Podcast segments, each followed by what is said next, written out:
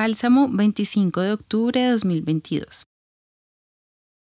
En el Evangelio de hoy, Lucas 13, del 18 al 21, se nos pregunta, ¿a qué se parece el reino de Dios?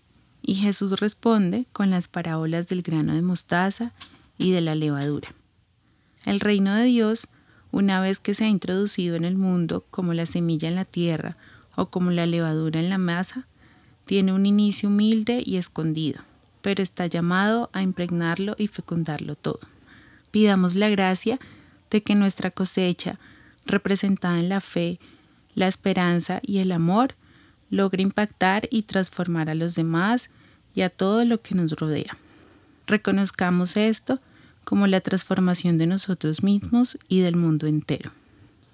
En este constante crecimiento y transformación, Hoy quiero invitarles a que hagamos del reino de Dios un lugar donde se represente el amor que el Señor siempre nos ha dado. Un lugar donde acompañemos al otro a curar sus heridas y donde podamos curar las nuestras también.